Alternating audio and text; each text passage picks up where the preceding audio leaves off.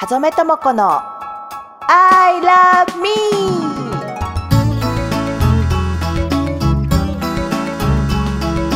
この番組はユータワークスの音声提供でお送りいたします。今週の放送は先週の続きをお届けいたします。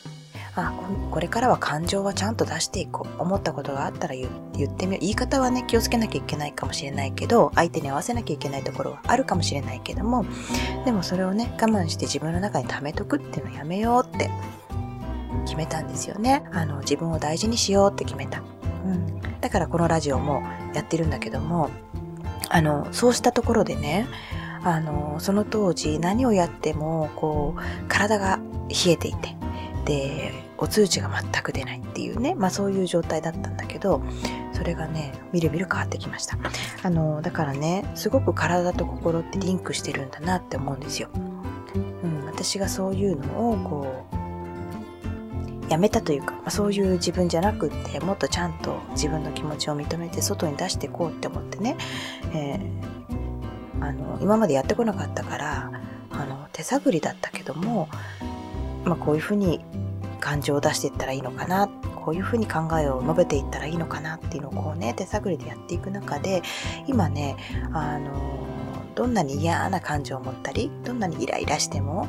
あのなるべくね外に出していこう。ね、流していこう流していこうっていう風にやっていたらねいつの間にかねあの冷えうんは一切なくなったんですね。もういつも足ポカポカ。手先もポカポカ。ねあの、あったかい飲み物を飲まなくても常に体があったかいです。で、そういう状態になったのと、便秘がね、本当に、あの、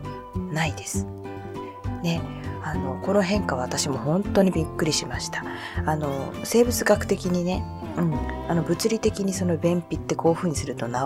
るというか、えー、なくなりますよとか食物繊維だとかね水分だとか適度な運動だとかあの言われますけれども私の場合はですよ。私の場合はやっぱり心と体がね、えー、すごく強くリンクしているタイプの体質でもあるので私の場合はどっちかっていうとその感情を抑えたりとか自分の考えをこう言わないで我慢する、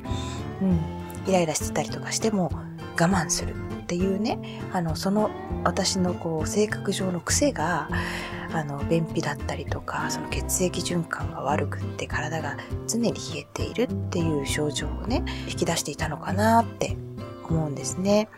だからまあ皆さんも何かしらこう、まあ、持病をねあの私ももう生まれつきアトピーですけれどもあの持病っていうのはみんなあるかもしれないんだけど体っていうのはねその心の状態とか自分のそのあり方であの変わってくれるもんだと思うしあのそこを変えないで食べ物だけ変えたりあの運動だけ加えたりしてもなかなか変わらない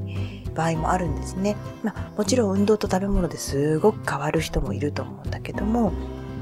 あのそこが問題の人はねそうかもしれないんだけどあのそういうのやっても全然変わんないなっていう人がもしいらっしゃるんだったらそれはもしかしたら私と同じようにね自分の在り方自分の気持ちを大事にしたり自分のを優先する自分を大事にするっていうことでねあの改善していくところがあるかもしれない。と思うんですね。だからあの自分と向き合うっていうことが、えー、あらゆる体の症状を消していく。うん、いい方向に持ってってくれることにつながる場合もあるんでね、えー、例えばだけども便秘とか血液循環こういうものに関してはやっぱりね貯める感情を貯めたりとか自分の本当の考えをこう言わないで抑えるっていうことをねやめていくことでうんと良くなるんじゃないかなと思うのでもしね思い当たるな私もそうかも私もそうかななんて思う人がいれば、あの、ぜひね、えー、少しずつ、あのね、えっ、ー、と、すごくそういうのって勇気がいることだし、あの、手探り状態、やったことないことはね、手探りで、あの、試行錯誤して、えー、トライ、トライしてダメだったらもう一回違うやり方をするっていうことがね、えー、必要になってくる。ちょっと時間がかかる行為なんだけれども、あの、そういうふうに一つずつ自分の心をね、ほどいていくように、あの、向き合っていくことで、何か体でお悩みがある場合にね、その症状が、あの、消えていったり、体が変わっていくっていうことにつながる場合もあるのでねあのぜひ、えー、思い当たるなとか私もそうかもって思う人がいたらあの今日のお話を参考にしていただければと思います。